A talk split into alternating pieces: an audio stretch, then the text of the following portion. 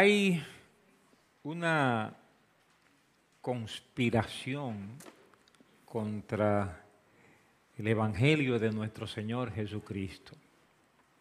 El siglo XXI, el siglo actual, tiene una campaña contra los valores cristianos. Y eso se desarrolla de muchas maneras. Y una es cambiando la celebración de la Navidad. No quieren cambiar la Navidad. Y cuando estuvimos el año pasado en Estados Unidos, nos sorprendimos de ver que hay un movimiento para que uno diga felices fiestas y no feliz Navidad. Es realmente una señal de este siglo. Esa misma inteligencia está cambiando esto de antes de Cristo, después de Cristo. Ya los intelectuales no dicen antes de Cristo. Los libros se están escribiendo con otra frase, antes de la era común, después de la era común. Es un plan, es un plan, es un plan. Eh, eso tiene su historia, un día nos vamos a sentar a hablar de eso, pero yo quiero hoy simplemente sugerir que celebremos la Navidad. ¿Cuántos dicen amén? Celebremos la Navidad. Vamos a abrir la Biblia y yo quiero que refresquemos dos pasajes del Nuevo Testamento que describen la Navidad. Quiero en primer lugar que observen que Mateo y Lucas en sus primeros capítulos describen el nacimiento de Jesús, o sea, la natividad de Jesús. Hay una impresión de que Mateo escribe la versión de José, que Mateo al escribir los datos que él da del nacimiento es la versión de José. Esto se infiere porque cuando usted lee el relato que hace Mateo, solo menciona a María dos veces y la menciona de manera pasiva. Dice, por ejemplo, en el verso 18, el nacimiento de Jesucristo fue así, estando desposada María, o sea, eso es de manera pasiva. Y más adelante, eh, cuando José recibe el mensaje, en el verso 20 dice, José, hijo de David, no temas recibir a María tu mujer, esas son las dos menciones que hace el relato de Mateo. Pero José es el protagonista. Cuando leemos a Mateo, es José el que recibe las revelaciones de Dios sobre el nacimiento del Hijo. De modo que una manera de leer estos dos relatos sobre el nacimiento es suponer que Mateo nos está dando la versión de José y que Lucas dice expresamente que nos está dando la versión de María. Por ejemplo, si vamos a Lucas, en el capítulo 2, verso 19 dice, pero María guardaba todas estas cosas, meditándolas en su corazón. O sea, eso es un testimonio que María contó a Lucas para escribir su evangelio. Y repite la misma frase en el verso 51. Y su madre guardaba todas estas cosas en su corazón. Y luego la contó al historiador Lucas, el mejor historiador de todo el Nuevo Testamento. Además, cuando usted lee el relato, en los capítulos 1 y 2, eh, usted ve a María como protagonista. José no aparece, sino María es la que tiene todo el protagonismo. De modo que le doy una primera impresión de que Mateo está citando a José y que Lucas está citando a María. Una segunda observación es que hay dos genealogías, una en Mateo y otra en Lucas. Y los que han tomado el tiempo de comparar esas dos genealogías saben que son completamente diferentes. Son dos genealogías diferentes. Entonces ahí ha venido mucha discusión de qué es lo que significa todo esto. Dos genealogías de Jesús diferentes. Bueno, una expresión clara es que Mateo recoge la genealogía de José. Eso está explícitamente dicho en capítulo 1, verso 16.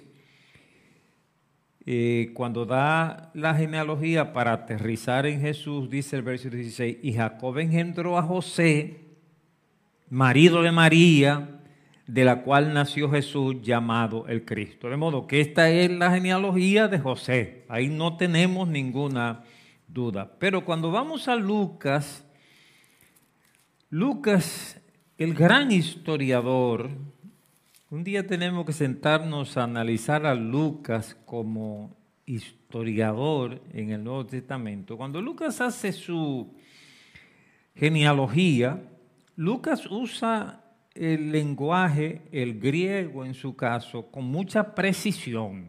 O sea, Lucas usa las palabras intencionalmente.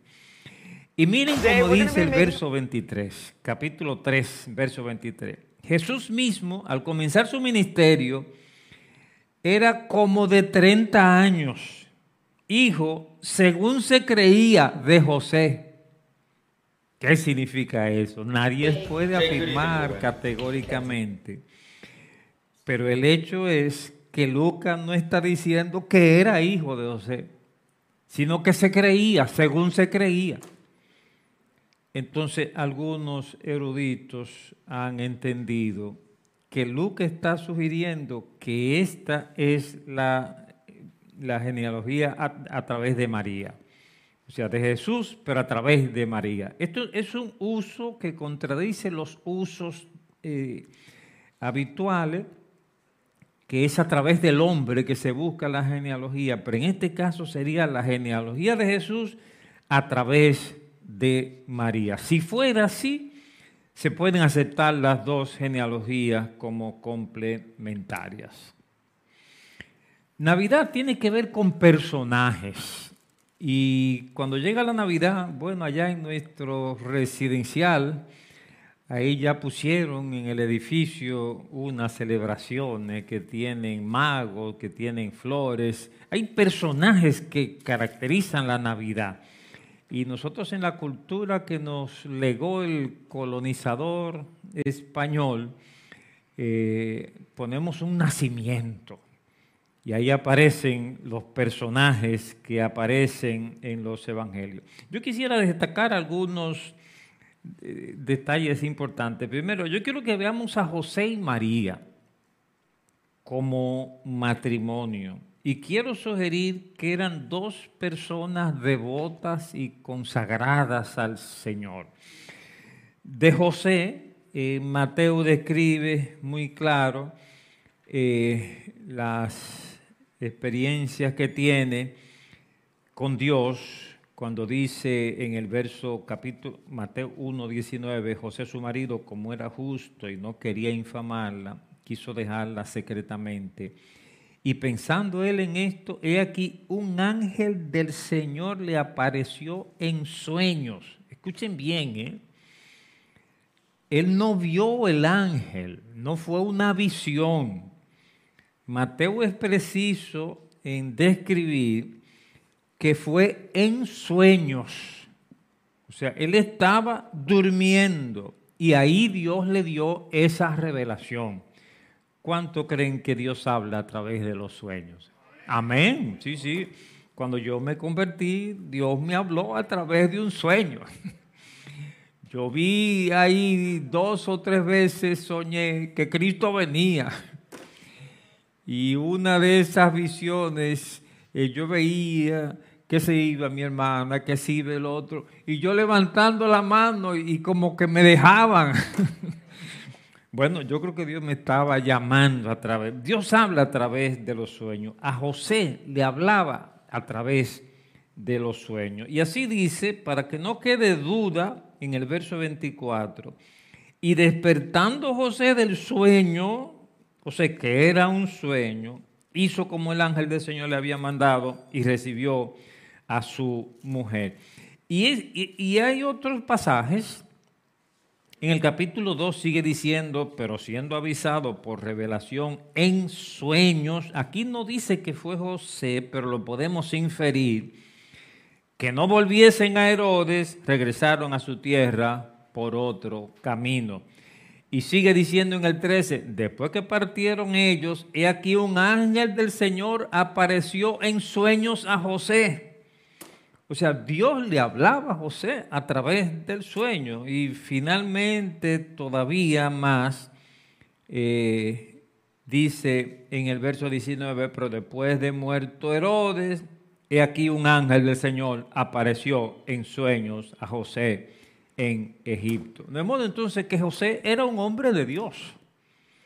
José era un hombre de Dios, era un hombre que tenía revelaciones de Dios y que a través de estos sueños Dios dirigía su vida. Parece que José murió tempranamente y por eso a partir de un momento no aparece en los relatos del Evangelio y por eso no se habla de José mucho, pero esto que Mateo describe sugiere que José era un hombre de fe, un creyente fervoroso en el Señor. Pero María también, lo de María es bien sabido. O sea, María fue una mujer eh, devota y es interesante que Lucas, cuando describe a María, describe la revelación que recibe María. Escuchen bien, porque es importante contrastar la manera como Dios le habla a José y la manera como le hablaba a María. Dice en el verso, capítulo 1, verso de Lucas, capítulo 1, verso 26, eh, al sexto mes del ángel. Gabriel fue enviado por Dios a una ciudad de Galilea llamada Nazaret, Nazaret a una virgen de posada, ta, ta, ta, ta. Y el verso 28 y entrando en el ángel en donde ella estaba, dijo, salve muy favorecida, el Señor es contigo, bendita tú entre todas las mujeres. Mas ella, cuando le vio, se turbó por sus palabras y pensaba qué salutación sería esta. Entonces el ángel le dijo, María, no temas porque has hallado gracia delante de Dios y ahora concebirás en tu vientre y darás a luz un hijo y llamarás su nombre Jesús. Este será grande y será llamado Hijo del Altísimo y el Señor Dios le dará el trono de su Padre y reinará sobre la casa de David para siempre y su reino no tendrá fin. Entonces María dijo al ángel, o sea, María tuvo ese encuentro personal con esa manifestación, una visión. María vio el ángel. ¿Cómo será esto? Pues no conozco varón. Respondiendo el ángel le digo, el Espíritu Santo vendrá sobre ti, ta, ta, ta, y viene todo el relato. Bueno, me interesa destacar que Dios le hablaba a José a través de sueños y que le hablaba a María a través de visiones. Yo creo que Dios es así. Dios de alguna manera voy a especular un poco como uno de mis mentores me decía, que Dios un poco hasta se adapta a nuestra personalidad. Yo nunca he visto un ángel, yo creo en los ángeles, pero Dios no me habla a mí a través de un ángel. Yo pienso que Dios sabe que yo soy medio científico y que si me manda un ángel me va a crear más problemas que... voy a comenzar a razonar, a investigar cosas, pero Dios me habla. O sea, yo he tenido momentos que yo he sentido que Dios está ahí al lado mío. O sea, yo lo he percibido con mucha claridad. Yo creo que Dios habla a cada uno y, y nos habla como lo podemos percibir y entender, pero nos habla a cada uno que lo podamos entender. ¿Cuánto dicen amén? Y no hay una manera superior no hay una manera superior de recibir a Dios Eh, Dios a veces es un silbido apacible y otras veces puede ser un trueno, pero siempre es el mismo Dios. Bendito sea su nombre. Amén. Entonces José y María son una pareja que indudablemente tiene que ver con los personajes de Navidad. Pero es importante ver otra pareja de Navidad y que no aparece en los nacimientos, Zacarías y Elizabeth los padres de Juan el Bautista. Y quiero que vean que Dios escogió dos parejas ejemplares. Yo pienso que Dios todavía está buscando parejas ejemplares. ¿Cuánto dicen amén? A mí me gusta cuando yo veo a Genaro y Belkis, ellos parecen una pareja ejemplar. ¿Cuánto dicen amén? Sí, pienso lo mismo cuando veo a Oscar y Charlotte. Parecen una pareja, ¿verdad? Parecen una pareja ejemplar. Y hay más parejas ejemplares. Dios busca parejas.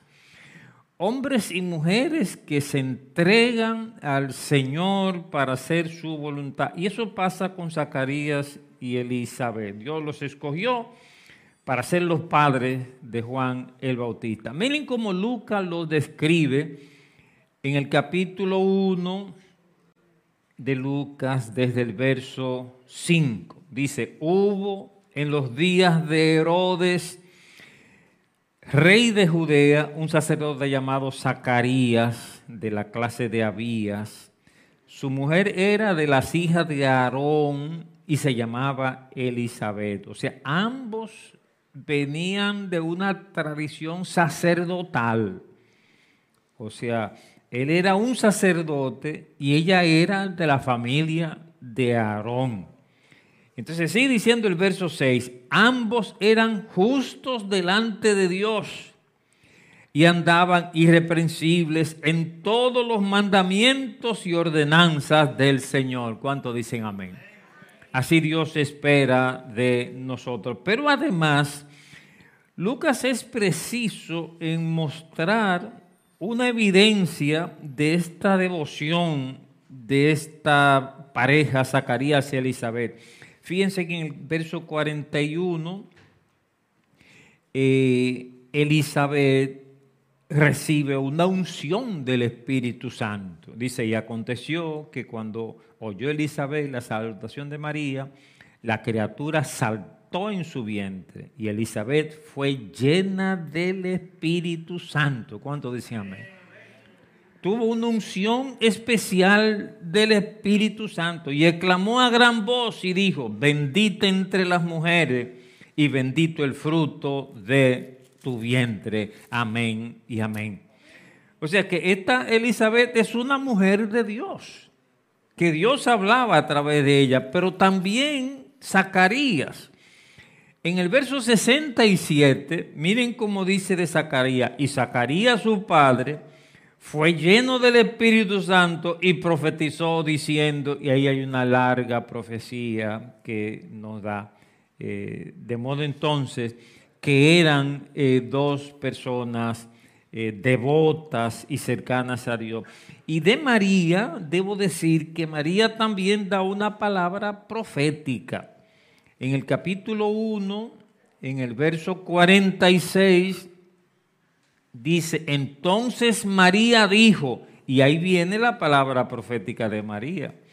Y, ¿verdad? Aunque no hay libros en la Biblia escritos por mujeres, pero esta es una palabra profética de una mujer.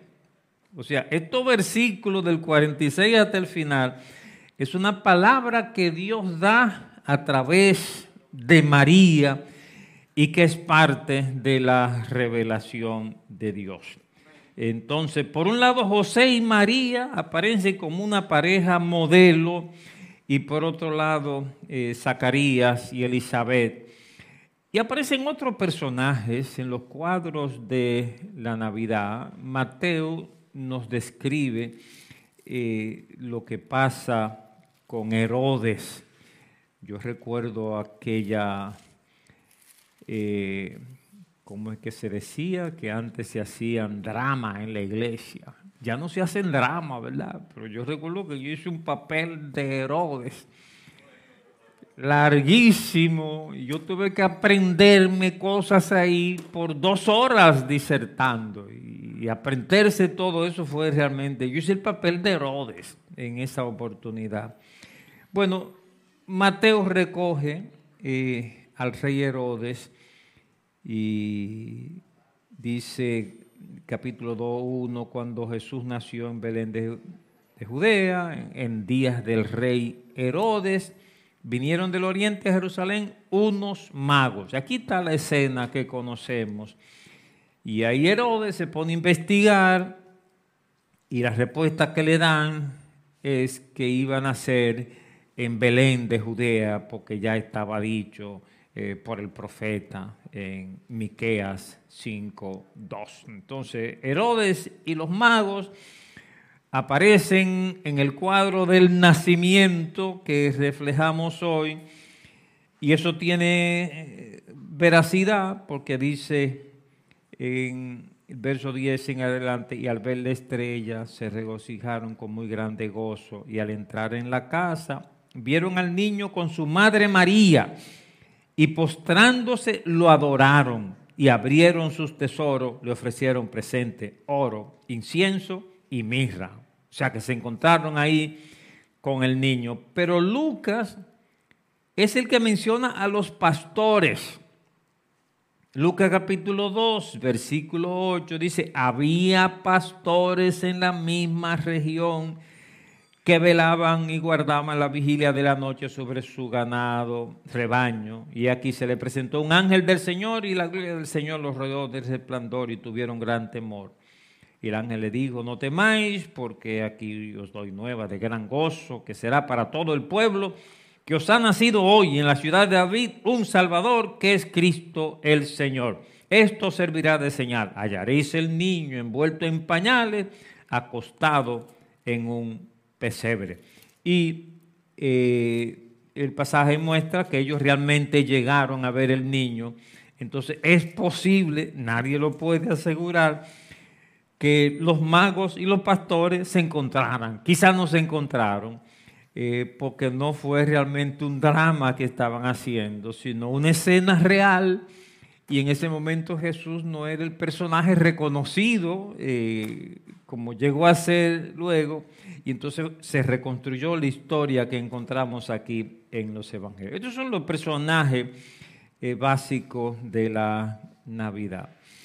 Otro punto importante para ver en estos relatos es que Mateo y Lucas hacen énfasis diferentes. Por eso tenemos varios evangelios, porque si todos hicieran el mismo énfasis, solo tendríamos un evangelio.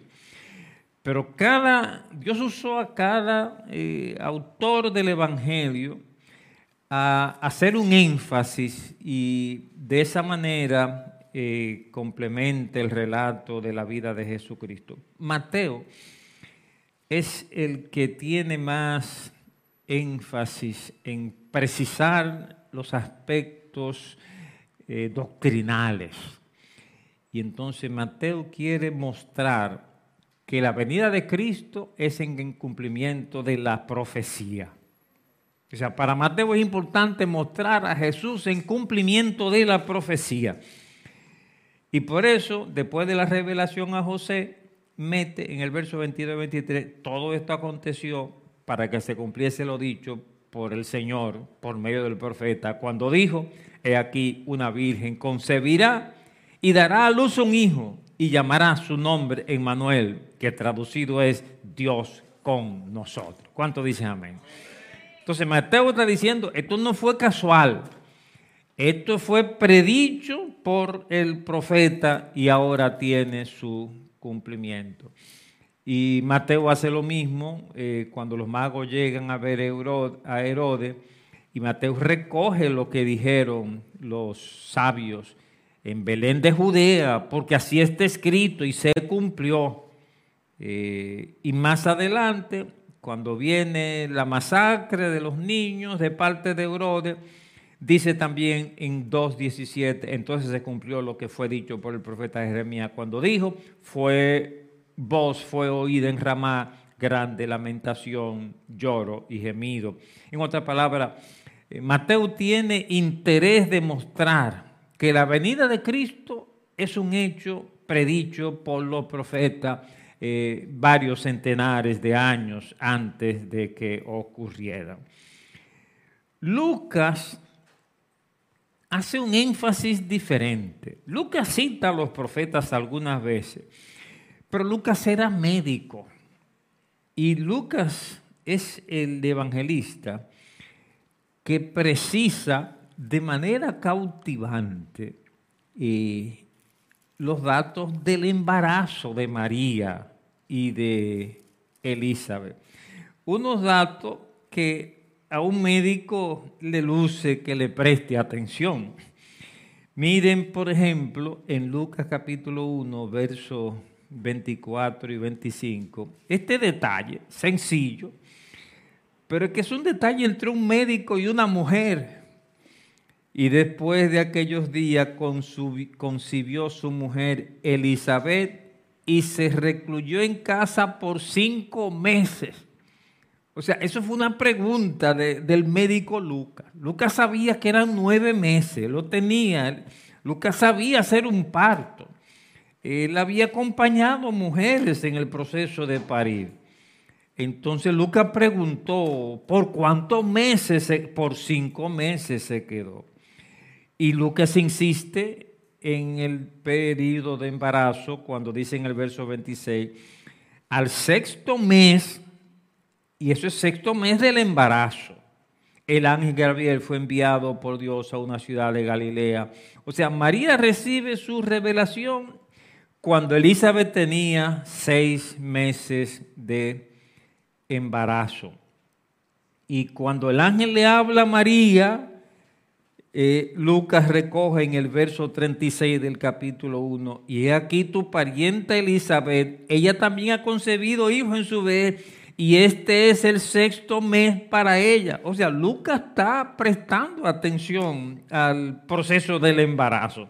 Lucas no solamente está buscando que si se cumplieron las profecías, él está buscando lo que él acostumbraba a buscar como médico, los periodos de este embarazo. Y Lucas es también el que dice, recoge en el verso 41, y aconteció, oigan este dato, que cuando oyó Elizabeth la salutación de María, la criatura saltó en su vientre.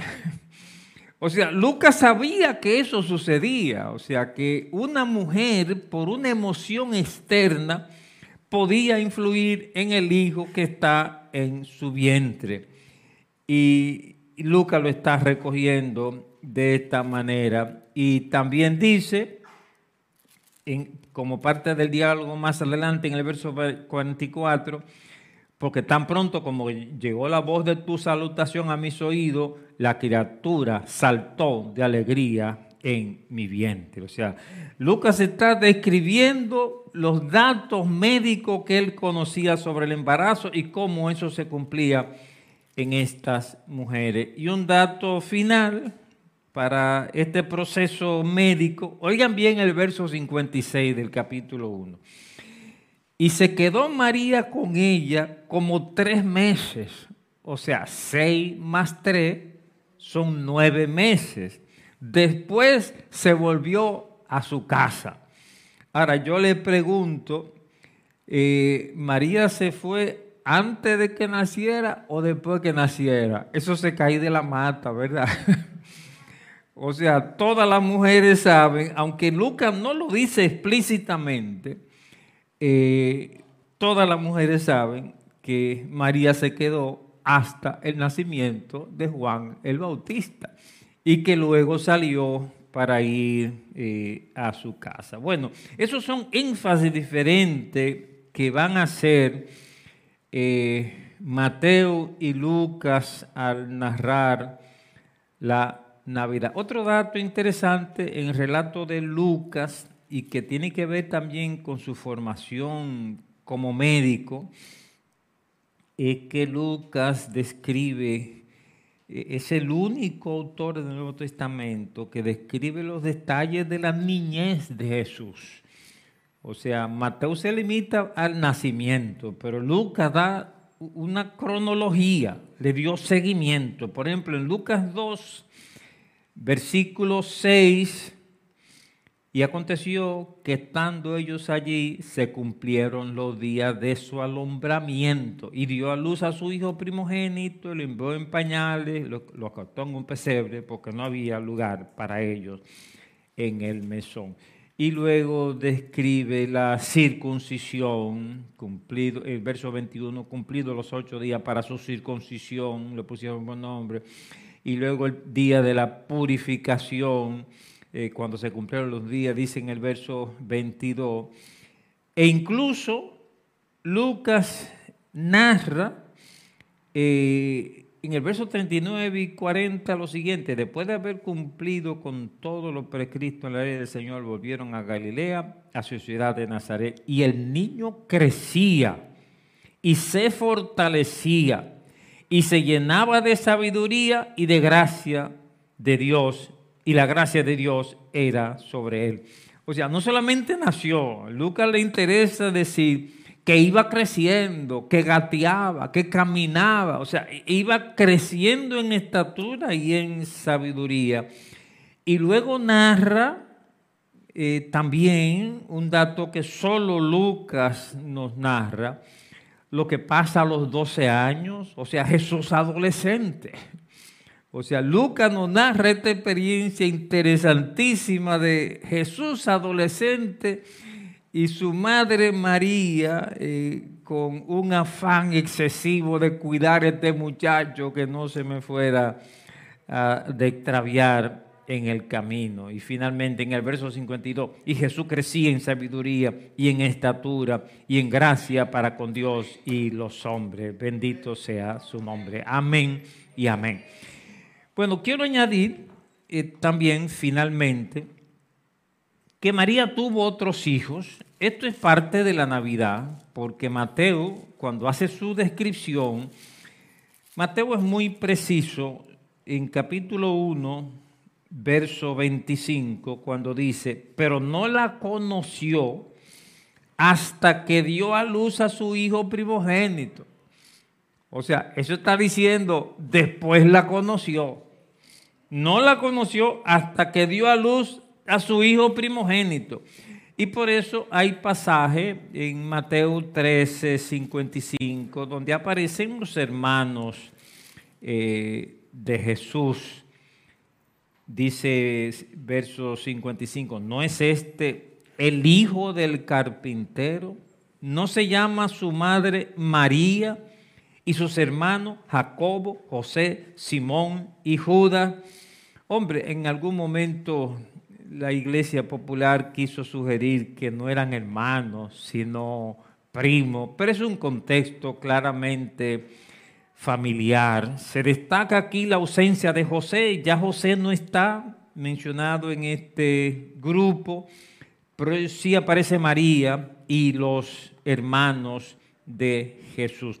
Estos hermanos son mencionados eh, de manera colateral en los relatos del Nuevo Testamento. Por ejemplo, es interesante ver eh, cómo Marcos reproduce este versículo.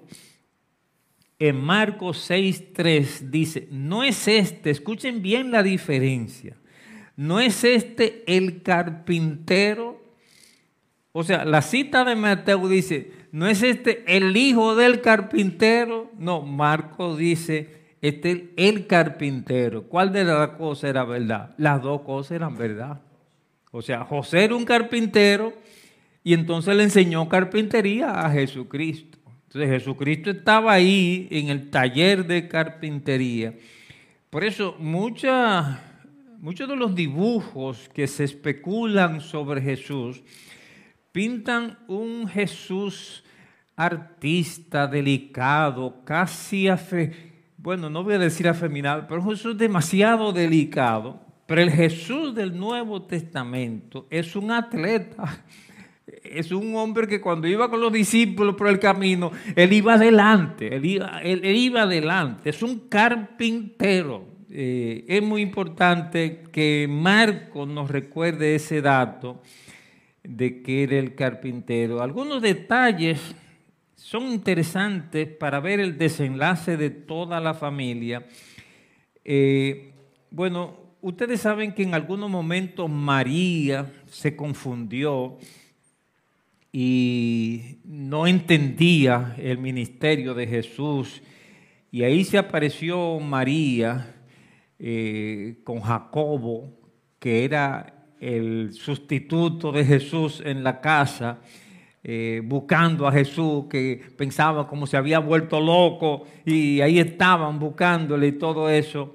Eh, María transitoriamente se confundió, pero Juan es el que nos muestra el desenlace feliz. Es un solo pasaje que nos muestra esto en el Evangelio de Juan capítulo 19, verso 25.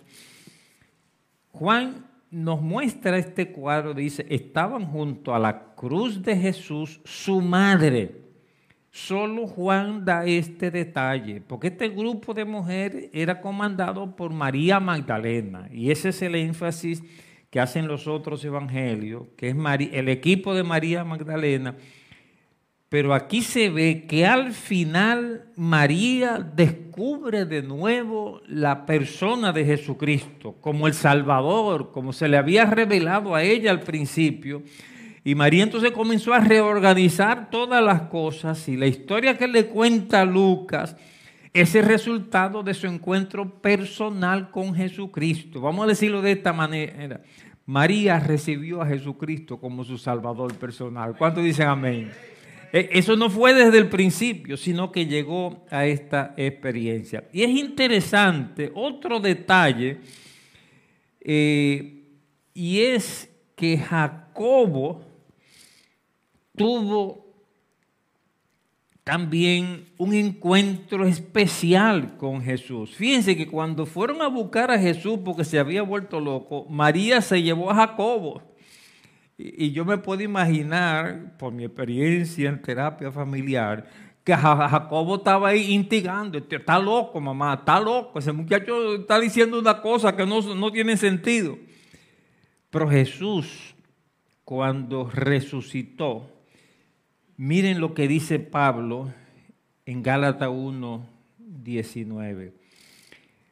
Pero no vi a ningún otro de los apóstoles, sino a Jacobo el hermano del Señor. ¿Por qué Pablo quiso ver a Jacobo, el hermano del Señor?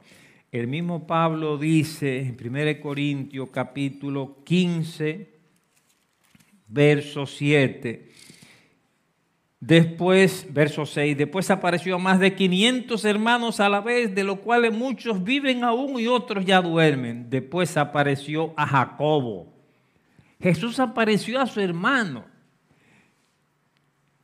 y le dijo, Jacobo, mira, soy yo que he resucitado. Y este Jacobo llegó a ser el autor, según se supone, del epístola de Santiago y hermano del Judas que escribe la epístola, porque Jesús quiso aparecerse a su hermano resucitado. ¿Cuánto dicen amén? Esta es la Navidad. Y este resumen, este recorrido, tiene la intención de motivarnos a celebrar la Navidad. Feliz Navidad. Díganlo todo conmigo. Feliz Navidad. Concluyo con una historia que me contaron cuando yo era un adolescente, un nuevo cristiano.